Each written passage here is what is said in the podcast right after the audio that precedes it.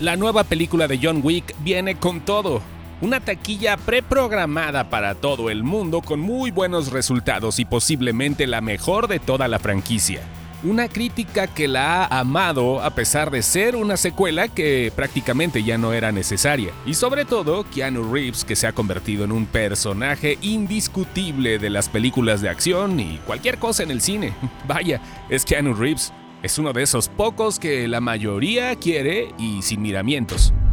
Este éxito dorado es solo para usted, señor Wick. Talla 42 regular, ¿no? Sí. Y así empieza. Pero no todo quedará ahí porque ahora viene el spin-off de Ballerina. Y aunque se trata de una producción con nuevos personajes y una nueva protagonista, las conexiones con el mundo de John Wick serán más fuertes de lo que imaginamos. Según el guionista de Ballerina y John Wick 4, llamado Shay Hatton, en esta nueva entrega no solo aparecerá John Wick, o sea Keanu Reeves, sino que también se tocará parte del pasado del personaje que se ha inmortalizado ya en la cultura pop y que ya está a punto de cumplir 10 años de haber aparecido en pantalla. Sí. Aunque no es así. Por si fuera poco, estará Ana de Armas protagonizando.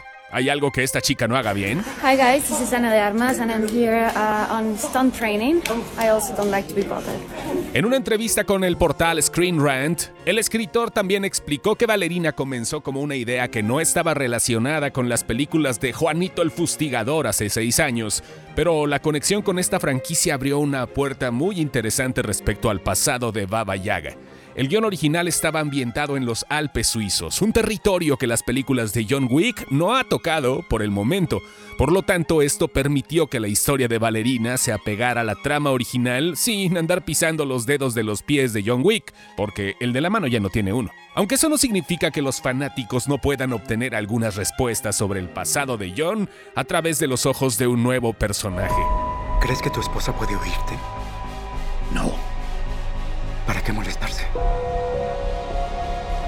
quizá me equivoqué. Vas a morir. Tal vez no. Prácticamente el tema es el mismo, la venganza que buscará esta chica por el asesinato de su familia y la trama estará ambientada entre John Wick 3 y 4, así que todavía falta mucho por descubrir sobre este universo matón, que también estará acompañado de la serie de The Continental. Valerina está en producción en estos momentos y ya te platicaremos un poco más de ella cuando haya más que decir.